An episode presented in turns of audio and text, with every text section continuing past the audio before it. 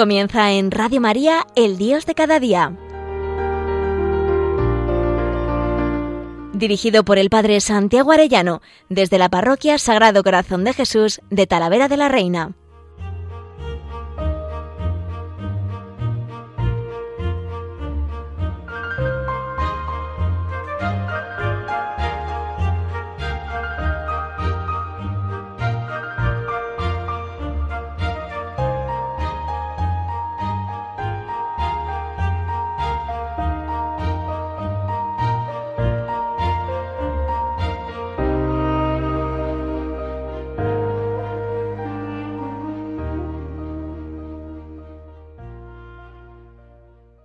Muy queridos oyentes de Radio María, qué alegría un lunes más con todos ustedes, aunque sea en medio de esta situación.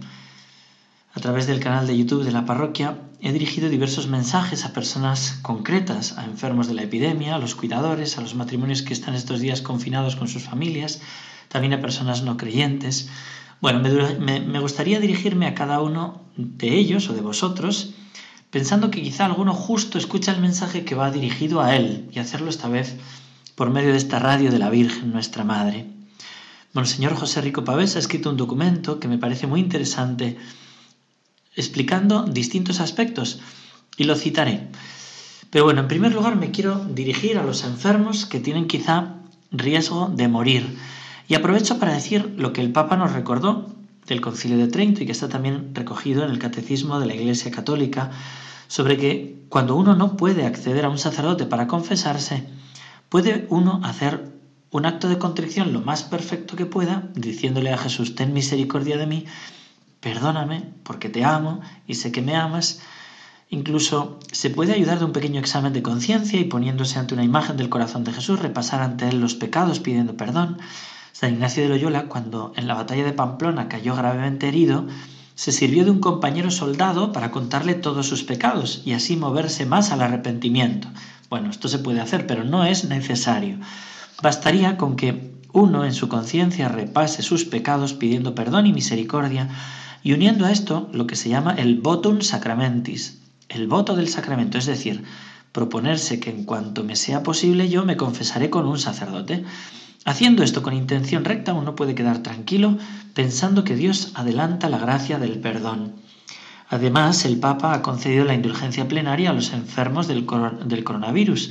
Mi consejo para recibir esta indulgencia es rezar un Padre Nuestro por el Papa y tratar de hacer, aunque sea este acto de arrepentimiento unido al propósito de confesarse en cuanto se pueda, y también añadiría hacer una comunión espiritual, diciendo con estas u otras palabras, yo quisiera, Señor, recibiros con aquella pureza, humildad y devoción con que os recibió vuestra Santísima Madre Bastaría con decir deseo recibirte espiritualmente. Sobre la comunión espiritual explicaba este, este documento que ha escrito don José Rico Pavés, obispo auxiliar de Getafe, se titula, por si queréis buscarlo, Pensar y vivir la Eucaristía como miembros de la Iglesia. Dice él, la gracia del sacramento es la unión a Cristo por el amor que lleva a ser parte viva de su cuerpo que es la Iglesia. Esta gracia se regala a quien la quiere y desea con sinceridad aunque no se pueda participar en el sacramento, si con dignidad y reverencia se descansa en el recuerdo de quien padeció por ti. No extraña que un siglo después Santo Tomás de Aquino, el doctor exime de la Eucaristía, llegue a afirmar de la comunión espiritual. Es tal la eficacia de su poder que con solo un deseo recibimos la gracia con la que nos vivificamos espiritualmente. Hasta ahí Santo Tomás. Para despertar el deseo y unirnos con la memoria del corazón, a quien por amor a nosotros se queda en el sacramento del altar, podemos emplear, dice él, alguna de las oraciones que la tradición cristiana nos ha transmitido.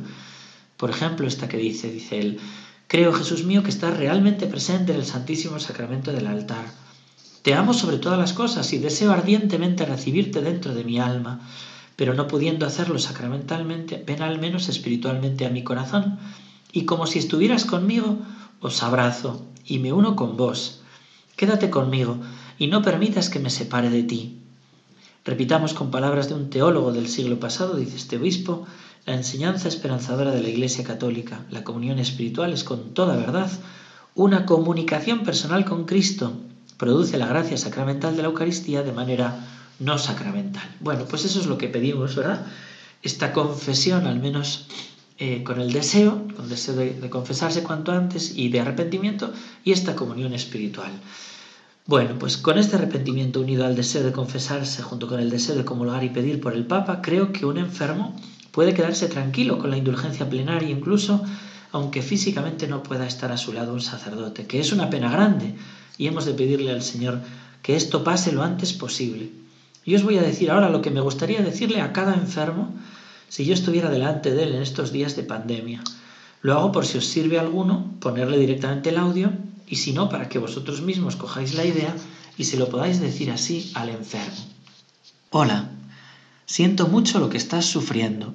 Soy un sacerdote católico y me gustaría en estos momentos darte estas palabras de consuelo y esperanza. Me gustaría hablarte como se habla a un padre, a una madre, a un hermano o a un hijo, con ese cariño y con esa verdad. Puedes pedirle a Dios por tu salud y tu curación. Tengo aquí conmigo a Jesús vivo en la Eucaristía y yo le pido por ti, como hicieron Marta y María en el Evangelio. Señor, el que tú amas está enfermo. Pero te pido que ahora hagas algo aún más importante. Prepara tu alma. Dile al buen Dios que te está escuchando. Señor, ten misericordia de mí, que soy un pobre pecador. Confío en tu misericordia de Padre. Espíritu Santo, ven a mí, ilumíname, enciéndeme y fortaléceme en esta hora. Jesús, Hijo único de Dios, tú has venido a salvar y no a condenar. Como el buen ladrón te pido que te acuerdes de mí con compasión. Si un día puedo, me gustaría confesar mis pecados, pero desde ya te pido perdón por ellos. Sé que tú me los perdonas y me invitas a una vida eterna de amor contigo. Y por eso te repito, Sagrado Corazón de Jesús, en ti confío. Jesús, José y María, os doy el corazón y el alma mía. Jesús, José y María, asistidme en mi última agonía. Jesús, José y María, en vos descanse en paz el alma mía. Quédate así tranquilamente conversando con Dios y piensa que Jesús te dice, Hijo mío, hija mía, ten paz, no tengas miedo, yo pagué por ti. Di toda mi sangre por tu salvación. Yo estoy a tu lado porque te amo. Aunque todos te abandonen, yo nunca te abandonaré, porque soy tuyo y para ti. Descansa en mis brazos de padre y de amigo. Soy tu buen pastor y tú eres mi hijo, mi tesoro, mi perla preciosa, por la que yo lo he dado todo. Tú solo repíteme, corazón de Jesús, confío en ti, ten misericordia de mí, que soy un pecador, y yo vengo inmediatamente a salvarte. No temas, confía y descansa en mis brazos. Eso es lo que me gustaría decir a cada enfermo. Y ojalá que pueda llegar a todos los que están en esa situación y se queden con paz. Ya me han llegado algunos mensajes de personas que poco antes de fallecer a su padre o su madre les han puesto este vídeo o este audio y han quedado muy confortados y muy tranquilos. Y doy gloria a Dios por ello, porque sé que es Él el que dice estas palabras, que, que, que, que utiliza estos pobres instrumentos que somos nosotros, pero es Él. También me gustaría dirigir este mensaje distinto a personas que se arriesgan por los enfermos en estos días, es decir, médicos, enfermeras, pero también todos los que estáis en contacto directo con enfermos, cuidándoles o asistiéndoles o ayudándoles de mil maneras, dando comida o lo que sea, ¿no? Que os arriesgáis por ello. Lo primero es deciros que vosotros también podéis recibir la indulgencia plenaria solo por estar arriesgando el contagio, por servir a los demás. Si tenéis algún médico, enfermera o asistente a infectados de cualquier tipo cerca, tú que me estás oyendo, me gustaría que le pusieses este audio o que con tus palabras le dijeras esto o algo parecido. Hola, Quisiera lo primero de todo agradecerte lo que estás haciendo por los demás. Soy un sacerdote católico y quiero hablarte de parte de Jesús. Él te dice, Hijo amado, hija amada, yo estoy contigo, no tengas miedo. Recuerda que cada vez que hiciste esto por uno de mis humildes hermanos enfermos, conmigo lo hiciste. Yo me jugué la vida por ti hasta darla en la cruz, y ahora al verte haciendo lo mismo por tus hermanos me conmueve. No lo olvides, yo te amo y te ayudo siempre. Querido amigo, querida amiga, te hablo con el amor con que se habla a un hermano o a una hermana, un hijo o una hija. Estás escribiendo una de las páginas más bellas de la historia, pero no olvides que el que te ve es Dios y para Él nunca serás héroe anónimo. Me decía ayer una enfermera, qué fácil es caer en la queja continua por la situación y la carencia de medios y qué difícil aquí vivir amando y no desesperarse. Entiendo esta tentación. Si ya has caído, recuerda que con un acto de arrepentimiento unido al deseo de confesarte, puedes recibir ya el perdón y la indulgencia plenaria. En cualquier caso, ánimo, es el momento. Pide conmigo el Espíritu Santo con sus dones. Ven, Espíritu Santo, ven sobre mí con tus dones. Concédeme tener la mirada de Cristo y el corazón de Cristo para poder amar. Señor, muchos de mis compañeros ya han caído enfermos o han fallecido en este servicio. Te pido por todos ellos. En cuanto a mí te pido que tengas misericordia de mis pecados y vengas en mi ayuda. Tú eres mi pastor, nada me falta. Protégeme tú. No permitas que caiga en resentimiento, en egoísmo o en desesperanza. Dame tu misma entrega de amor. Concédeme verte en los enfermos y en los que están sufriendo y servirte en ellos. No permitas que me separe de ti. Sagrado corazón de Jesús, en ti confío. Dulce inmaculado corazón de María, sed mi salvación. Y rezando esto, vete con confianza y alegría, recordando lo que dice Jesús, que el que entrega su vida recibirá el ciento por uno aquí y después la vida eterna. Gracias y adiós. Eso me encantaría decir a todo médico, a toda enfermera, enfermero, a todo el que está arriesgando su vida por los demás. Me voy a sumar a los que estos días ponen o cantan la canción Resistiré, porque creo que ante los males hay que resistir. Dice Santo Tomás de Aquino explicando la virtud de la fortaleza, que se muestra más fortaleza en resistir que en atacar. Pues nosotros nos proponemos resistir a este virus y sacrificarnos para frenar la pandemia. Pero también creo que hay que resistir al virus de la desesperación y al de la soberbia de nuestro mundo y al de la dictadura del pensamiento único. Y a la vez solo le voy a cambiar una frase, la que dice, resistiré erguido frente a todos, porque yo quisiera como Jesús arrodillarme para servir a todos, y no quiero enfrentarme, sino como Jesús servir. Y la quiero cambiar por con Dios siempre a mi lado, resistiré con Dios siempre a mi lado. Pues estoy convencido de que sin Él no podemos resistir. No creo que al dúo dinámico le moleste que haga este cambio. Estoy convencido de que sin Él no podemos resistir. Como dice Jesús, sin mí no podéis hacer nada. Por eso, resistiré con Dios siempre a mi lado. Porque ¿quién nos separará del amor de Dios? Ni la angustia, ni la aflicción, ni el peligro, ni la espada. En todo esto vencemos por aquel que nos ha amado, dice San Pablo. El Señor es el que nos conforta, el que nos hace resistir ante el mal. En la canción también se insinúan los tres enemigos del alma, curiosamente, el mundo, la carne y el diablo. Primero aparece el mundo, que me intenta seducir con su magia, pero que uno, al ver esta pandemia, se da cuenta de lo pobre que es y lo fácil que es engañarse con sus encantos cuando llega la hora de la verdad, no te sacia.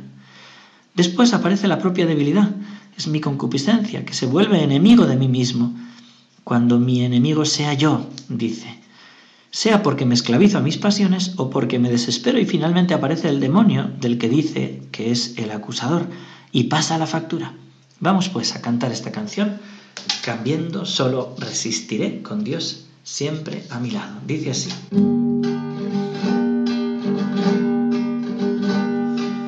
Cuando pierda todas las partidas,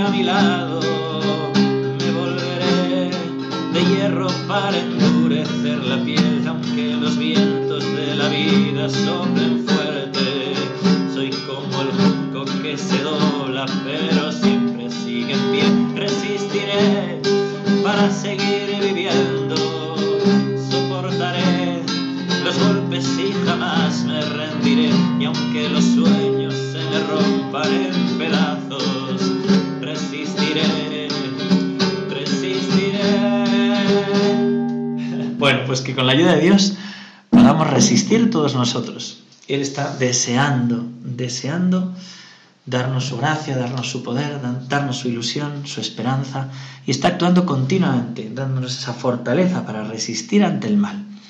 También quisiera enviar este mensaje a cualquier persona que esté alejada de Dios, pero que esté sufriendo por culpa de esta pandemia. Muy querido amigo, estamos todos sufriendo mucho por esta pandemia. Hay muchos muertos, mucha angustia, mucho cansancio. Gracias a ti también por lo que haces por ayudar a los demás y por cuidarte tú. Soy un sacerdote católico y me gustaría pedirte de parte de Dios que te conviertas, que te vuelvas a Él.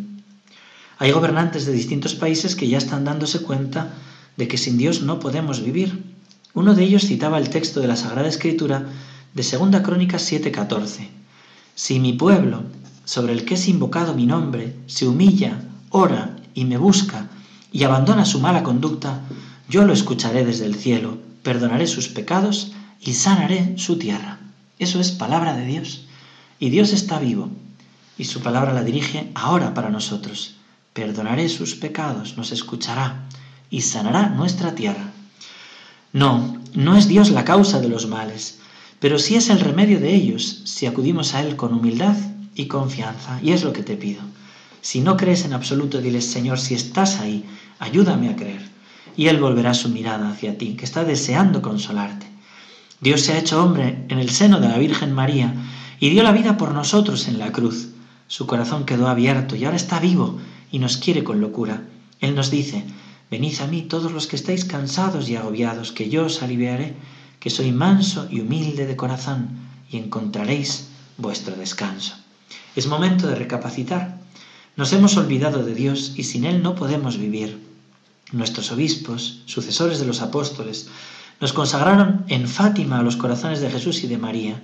Nuestro querido Papa Francisco oró por nuestro mundo situado en la tempestad de esta epidemia. Yo te pido que ahora tú también te unas a esta súplica. Acércate a Dios que te bendecirá. Dios te quiere, Dios es rico en misericordia y sabrá perdonarte. Es mayor su misericordia que los pecados del mundo entero, por tanto los tuyos también. Quiere perdonarlos pero hay que dejarle entrar. No te cierres a su amor. Estamos a tiempo, vuélvete a Dios. Cuando uno se acerca a Él con humildad y confianza, Él nos promete todos los bienes, la paz, la salud, aquí y después, la salvación eterna. Promesas que otro presidente extranjero nos recordaba en estos días citando un texto precioso de Isaías 41:10. Dios dice, y te dice a ti también, querido amigo, no temas, pueblo mío, porque yo estoy contigo no te angusties, porque yo soy tu Dios. Te fortalezco, te auxilio, te sostengo con mi diestra victoriosa. Ánimo, amigo.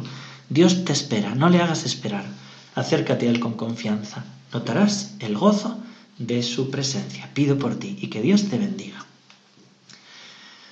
Bueno, eso para personas quizá que no le conocen mucho al Señor, ¿no? Y también quise enviar un mensaje a los matrimonios que están confinados en casa con los niños o sin ellos en China resulta que se han disparado los divorcios a raíz del coronavirus, tras el confinamiento, ¿no? la tensión, la angustia general, el ambiente que hay. Bueno, pues yo quisiera dirigirme ahora a los matrimonios. Queridos matrimonios, querido matrimonio, a ti esposo, a ti esposa me dirijo, no permitas que el diablo meta en tu corazón resentimiento, odio, rechazo hacia tu esposo o hacia tu esposa. Piensa que tenemos enemigos, que Satanás está haciendo lo imposible para que tú dividas, para que rompas tu matrimonio. No le hagas caso. Tú pídele al buen Dios, incluso júntate con tu esposa, con tu esposo, para orar, para rezarle, porque familia que reza unida permanece unida. Pídele al Señor que te abra su corazón, que te dé la fuerza que necesitas. Cuánto mejor es vencer con el amor. Cuando veas que el otro no te corresponde, no hagas lo mismo. Pon amor, donde no hay amor, pon amor y encontrarás amor. Y verás como la alegría y el gozo va, volviendo a tu corazón. De tanto mostrarte un hombre enamorado o una mujer enamorada, llegarás a enamorarte. Ten detalles de amor, no andes en la queja, no andes en el reproche, no destruyas tu matrimonio, construyelo cada día con detalles de amor. Verás que pronto cambia ese tono. Pídele al Señor que te ayude, Él lo sabe hacer. Y Él te está pidiendo a ti con esta canción, te lo quiero decir. Venid, sed mi luz,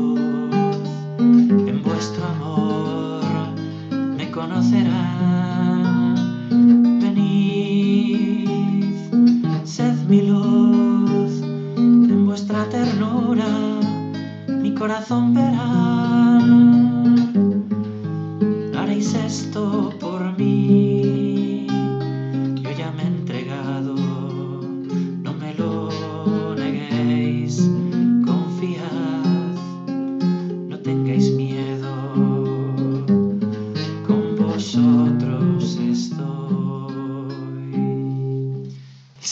Contigo, está con vosotros, queridos matrimonios. Él os quiere dar esa fuerza para vencer esta prueba. Así que ánimo. No quisiera terminar este programa sin citar unas palabras de don José Rico Pavés, obispo auxiliar de Getafe, que ha escrito una carta, esa carta que os citaba sobre la Eucaristía. Me han llegado comentarios en plan raro del cumplimiento de no sé qué profecías, de que al cesar el sacrificio del santuario y no sé qué. Bueno, pues no ha cesado el sacrificio y los sacerdotes todos estamos a pie de altar celebrando cada día la Santa Misa. Y me parece luminoso a este respecto lo que dice este sucesor de los apóstoles. Dice él, en una situación como esta puede resultar muy iluminador recuperar las enseñanzas sobre la Eucaristía de un Papa Santo como Pablo VI, quien en su encíclica Mysterium Fidei publicaba tres meses antes de la clausura del Concilio Vaticano II y salía al paso de algunos motivos de preocupación en torno al misterio eucarístico, entre los cuales enumeraba el valor de las llamadas misas privadas, es decir, aquellas misas que celebra el sacerdote solo, sin presencia del pueblo fiel. Algunos autores, haciendo una lectura meramente sociológica de la categoría pueblo de Dios, recuperada por el concilio desde su rica comprensión bíblica y patrística, difundían la idea de que la misa sin fieles carece de sentido. No se puede afirmar, decía este Papa Santo, exaltar tanto la misa llamada comunitaria que se quite importancia a la misa privada, y más adelante añadía la razón de esta importancia, porque toda misa, aunque sea celebrada privadamente por un sacerdote, no es acción privada, sino acción de Cristo y de la Iglesia, la cual, en el sacrificio que ofrece, aprende a ofrecerse a sí misma como sacrificio universal y aplica la salvación del mundo entero la única e infinita virtud redentora del sacrificio de la cruz. Está ahí el Papa. Y sigue el obispo. El sacerdote, en efecto, en virtud del sacramento del orden, ha sido configurado con Cristo único mediador, sumo y eterno sacerdote, de tal manera que no es Él quien celebra, sino Cristo mismo en Él. El sacerdote actúa en persona de Cristo cabeza. En la celebración del santo sacrificio de la misa, el sacerdote no hace sino actualizar, hacer memorial, actualizar el único sacrificio de Cristo. A la luz de estas enseñanzas conviene, pues, recibir las disposiciones emanadas en nuestras diócesis, aclarando que aclarando lo que se ha hecho. No se han suprimido las misas. Cerrar los templos no significa haber dejado a los fieles sin los frutos infinitos del sacrificio redentor de Cristo que se actualiza en el altar. El cierre de los templos no responde a la falta de fe o de visión sobrenatural, sino que es una reacción desde la fe que se quiere hacer operativa por la caridad. Gálatas 5:6. Seamos honestos. Disponemos en nuestras parroquias y templos de los medios personales y materiales para lograr las condiciones de no aglomeración y de higiene que alejen el peligro de contagio. Si banalizamos estas medidas y crece el número de infectados, podremos garantizar que nuestros sacerdotes puedan seguir llevando el consuelo de los sacramentos a los más enfermos y moribundos y acompañar a las familias que entierran a sus difuntos. En estos momentos debemos vivir nuestra comunión con Cristo sabiéndonos miembros de la Iglesia, el ayuno eucarístico temporal de unos es necesario para garantizar la comunión sacramental de otros. No olvidemos que estamos viviendo con toda la Iglesia el tiempo de gracia que llamamos cuaresma. Tengamos la audacia de vivir esta situación de pandemia como oportunidad preciosa que nos regala el Señor en el camino de conversión. Que el ayuno eucarístico de estos días nos ayude a sentir como propio el sufrimiento de quienes se ven privados de la Eucaristía por falta de sacerdotes hecho que ya está sucediendo en muchos pueblos y aldeas de la España vaciada, además de muchas comunidades en tierras de primera evangelización. Que el ayuno eucarístico de estos días nos ayude a valorar aún más el bien infinito de la participación en la Santa Misa, de modo que pidamos al Señor el don de una verdadera conversión eucarística, que nos permita centrar nuestra vida en la Eucaristía, fuente y culmen de la vida cristiana, Lumen Gentium 11. Pidamos al Señor en este tiempo la gracia de prepararnos cada día mejor al encuentro con Cristo en la Eucaristía, que el ayuno eucarístico de estos días nos ayude a vencer la mentalidad individualista con la que tantas veces recibimos los sacramentos. Los sacramentos y de forma muy especial la Eucaristía son siempre dones inmerecidos, no son bienes de uso particular. Los sacramentos han sido confiados por Cristo a su Iglesia y como miembros de la Iglesia, es decir, con corazón eclesial, eclesialmente ensanchado, debemos acercarnos a recibirlos. Fundamentar la, vida personal en la gracia que se nos regala en los sacramentos no significa que podamos participar o disponer de ellos aisladamente. Que el ayuno eucarístico de estos días despierte en nosotros el deseo de salir al encuentro de Cristo, ahí donde nos ha asegurado también su presencia, Jesús en medio, entre los miembros de la familia, Jesús en mi prójimo, especialmente en el más necesitado. Recuperemos las palabras sabias de San Juan Pablo II al convocar el año de la Eucaristía. No podemos hacernos ilusiones. Por el amor mutuo y en particular por la atención a los necesitados, se nos reconocerá como verdaderos discípulos de Cristo. En base a este criterio, a este criterio se comprobará la autenticidad de nuestras celebraciones eucarísticas. Después don José Rico Pavés hará una alusión al llanto de los sacerdotes. Nosotros tenemos que llorar por este pueblo fiel, que se termine esta pandemia espiritual y esta pandemia física. Tenemos que pedirlo. Llorad también por nosotros. Pedid por nosotros nuestra conversión, que seamos sacerdotes según el corazón de Dios. Bueno, pues estos eran los mensajes que yo quería dirigir a personas concretas y a ti también, querido oyente. Te encomiendo mucho. Vosotros encomendadme a mí. Tengamos confianza en Dios. Con Él nada hay que temer. Termino con ese texto precioso del Señor en Isaías 41:10. Dios dice y te vuelve a decir, no temas, pueblo mío, porque yo estoy contigo, no te angusties, porque yo soy tu Dios, te fortalezco, te auxilio, te sostengo con mi diestra victoriosa. Que Dios os bendiga a todos, queridos oyentes de Radio María.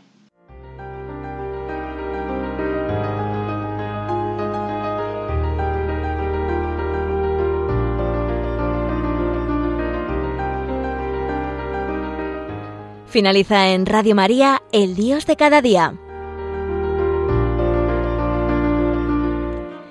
Dirigido por el Padre Santiago Arellano, desde la Parroquia Sagrado Corazón de Jesús de Talavera de la Reina.